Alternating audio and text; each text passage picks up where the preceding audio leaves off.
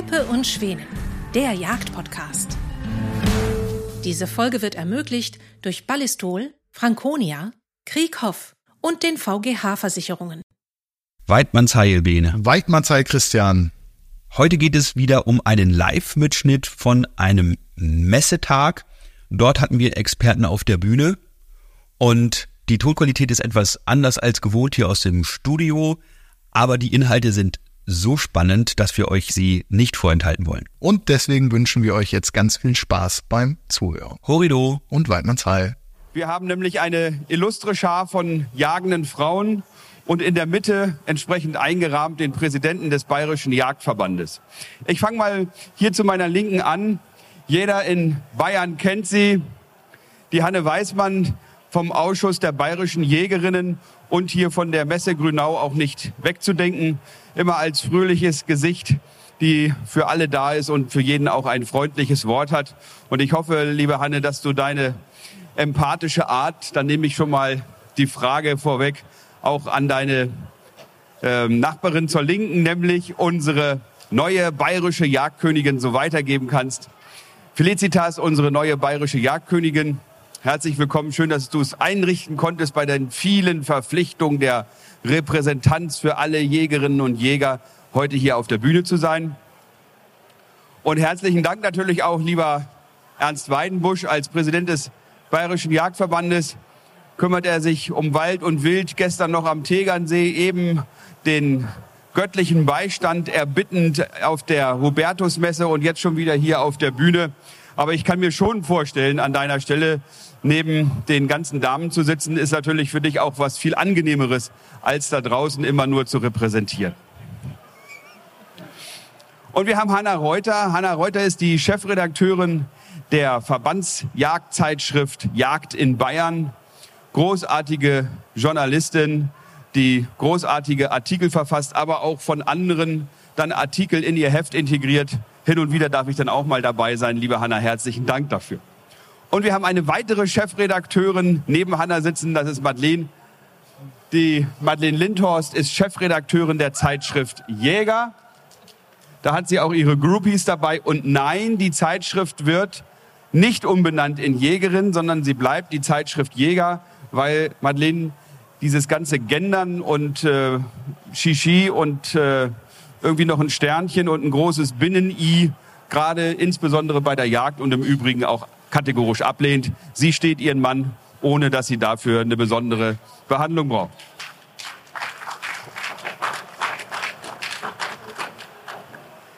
Ja, das Thema ist, wird Jagd weiblicher und damit empathischer. Felicitas, du bist die Jagdkönigin. Es kann nur eine geben und das bist du.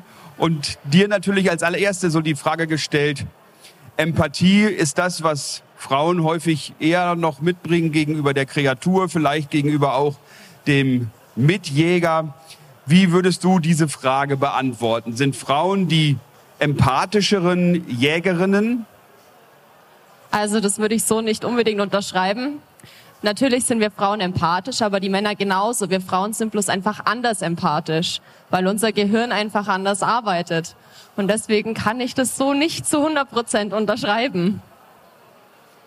Präsident Ernst Weidenbusch, wie siehst du diese Frage? Wir Männer sind ja da manchmal so ein bisschen aus anderer Betrachtungsweise unterwegs als die Frauen, die sich selber vielleicht als empathischer oder weniger empathischer in diesem Komparativ sehen. Ähm, wie sind deine Beobachtungen dazu? Also meine Beobachtung ist äh, ganz klar, dass äh, Frauen äh, andere Empathie gegenüber dem Wild aufbringen. Ja, also so cum granosalis, der männliche Jäger, der wenn hinausgeht, um Beute zu machen und es gibt die Möglichkeit dazu, dann schaut er, ob alles passt und dann versucht er Beute zu machen. Die weibliche Jägerin glaube ich, setzt sich mit der Frage, was ist denn das für Wild?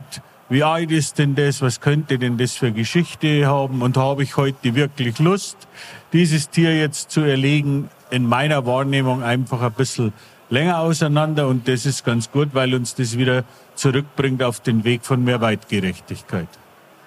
Hanna, Thema Weitgerechtigkeit. Ist das ein unbestimmter Rechtsbegriff, den Frauen eher ausfüllen als Männer? Das ist jetzt natürlich gemein, wenn man neben zwei Anwälten auf der Bühne sitzt, was zum Thema Rechtsbegriff zu sagen. Also ich denke, Weitgerechtigkeit, das hat nichts damit zu tun, ob man weit, äh, männlich oder weiblich ist, sondern wie man mit der Jagd umgeht.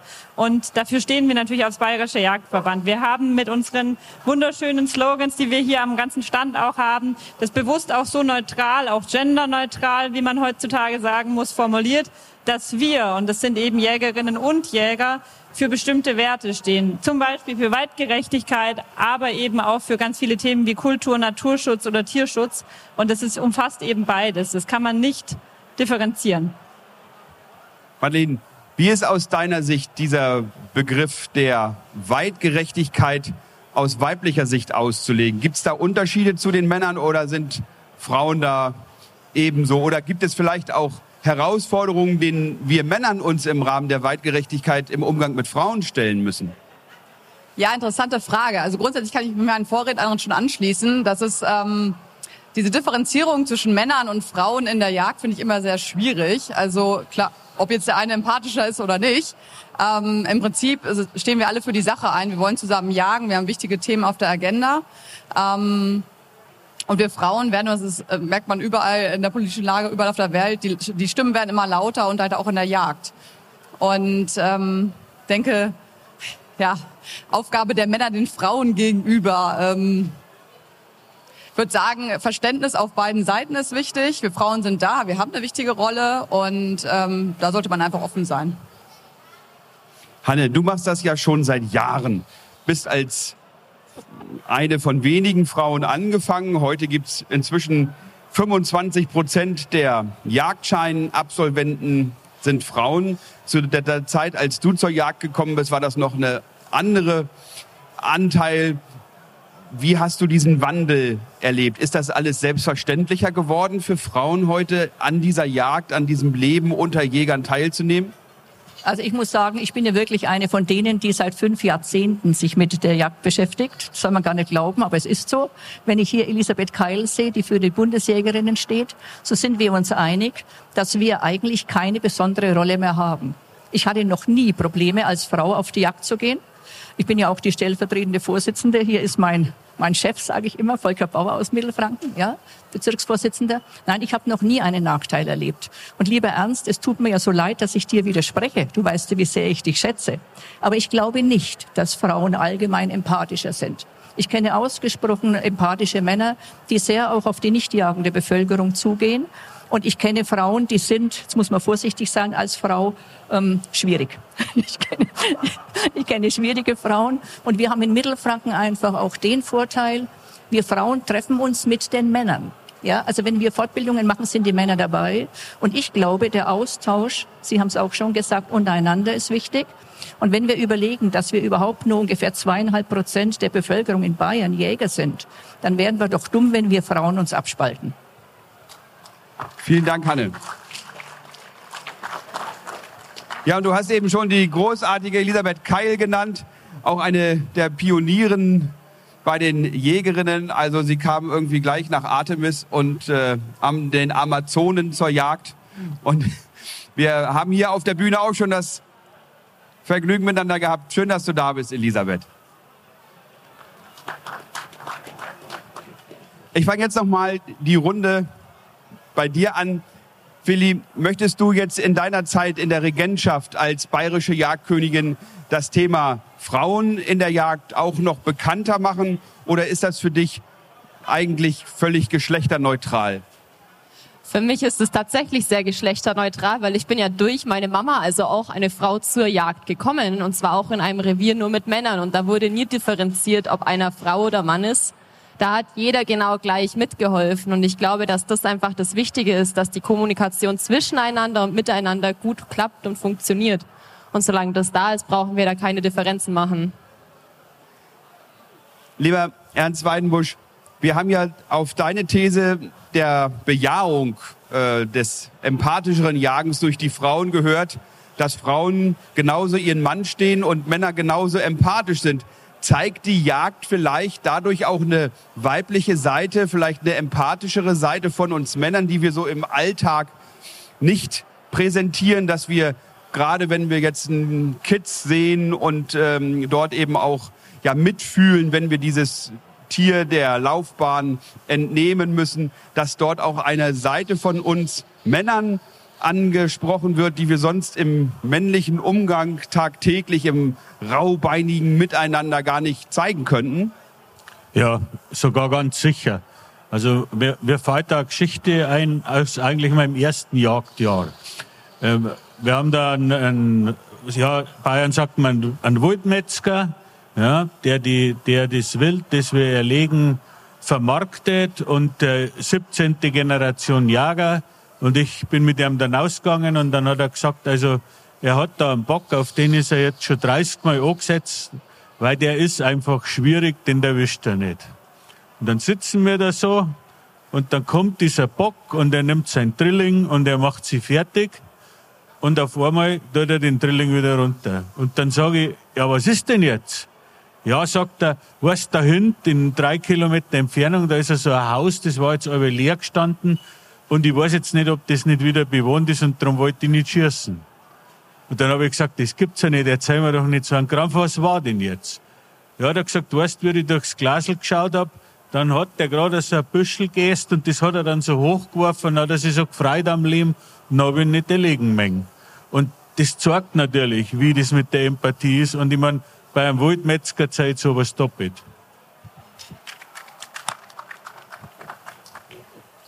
Hanna, ist das eine Seite, die du an deinem Chef schon kanntest? Da ich die Geschichte schon kannte, ja, aber ich kann das, kann das nur bekräftigen. Also es gibt solche Geschichten von Männern, es gibt solche Geschichten von Frauen. Ich erinnere mich an einen Mai, als ich mit der festen Absicht, ein sehr schwaches Schmalreh zu erlegen, draußen saß. Ähm, und dieses Schmalreh kam mit der Geiß auf die Schneise. Und die haben sich beide ganz kurz mit dem Äser angestupst. Und dann habe ich gesagt, okay, es ist für, vorbei für heute.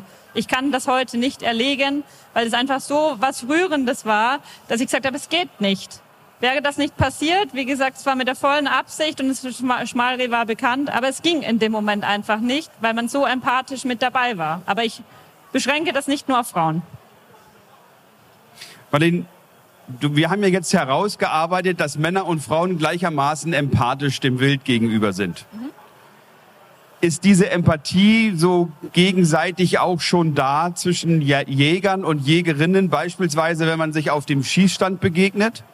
Jein, schöne Frage. Also ich kenne sehr viele Erzählungen und habe es selbst auch schon erlebt. Ich hatte letztens zum Beispiel Situation, wir waren schon im Schießstand zum Trainieren und da kam ein ganz junges ähm, ja, Mädel an mit ihren Freunden und dann sagte ein etwas älterer Herr, oh ja, schaut mal, jetzt kriegen wir ein bisschen äh, weibliche Unterstützung. Und man denkt vielleicht als Mann, ach, das ist gar nicht so schlimm und aber gerade vielleicht eine Jungjägerin, die sich noch nicht ganz so viel traut und die nun auf den Schießstand geht, das sind einfach blöde Kommentare.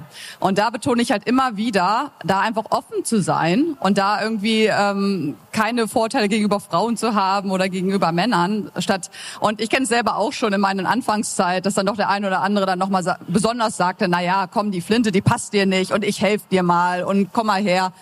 Und das das brauchen wir Frauen nicht. Wenn wir Hilfe brauchen, dann fragen wir danach und wir sind genauso in der Lage, das äh, selber hinzubekommen. Und da muss einfach mehr Verständnis auf beiden Seiten sein. Also das finde ich ist äh, nach wie vor einfach fehl am Platz.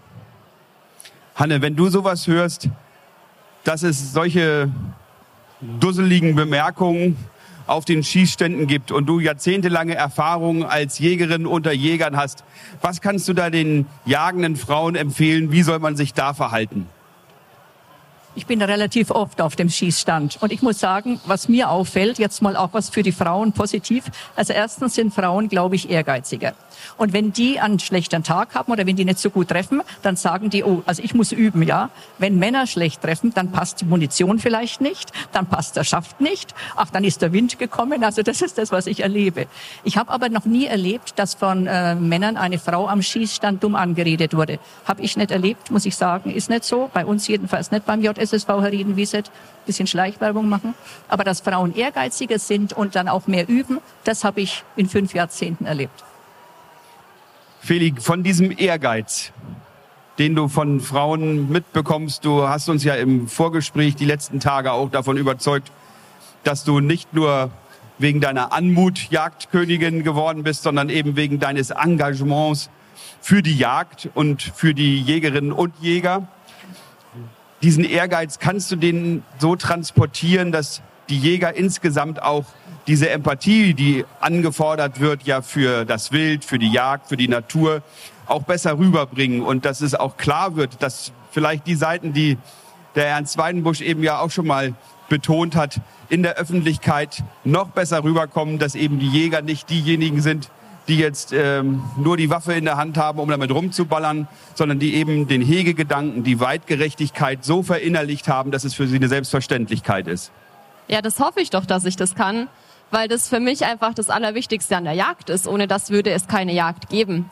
Und solange die Jagd nicht weitgerecht ist, ist es nicht die Jagd, für die ich einstehen kann und möchte. Und genau deswegen mache ich das ja auch um den Menschen zu zeigen, was bedeutet es zu jagen, was steckt dahinter, wie viel Zeit, wie viel Liebe, wie viel Herzblut steckt von uns allen in der Jagd, in unserem Revier und in unserem Wild. Und genau das will ich ja nach außen transportieren.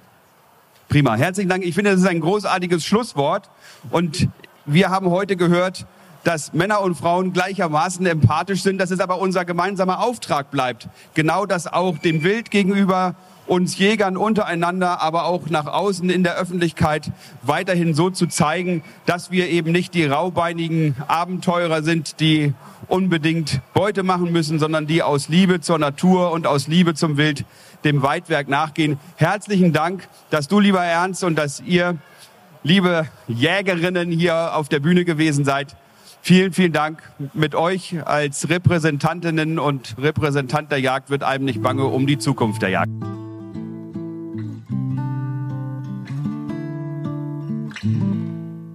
Vielen Dank fürs Zuhören. Diese Folge wurde ermöglicht durch Ballistol, Franconia, Krieghoff und den VGH Versicherungen.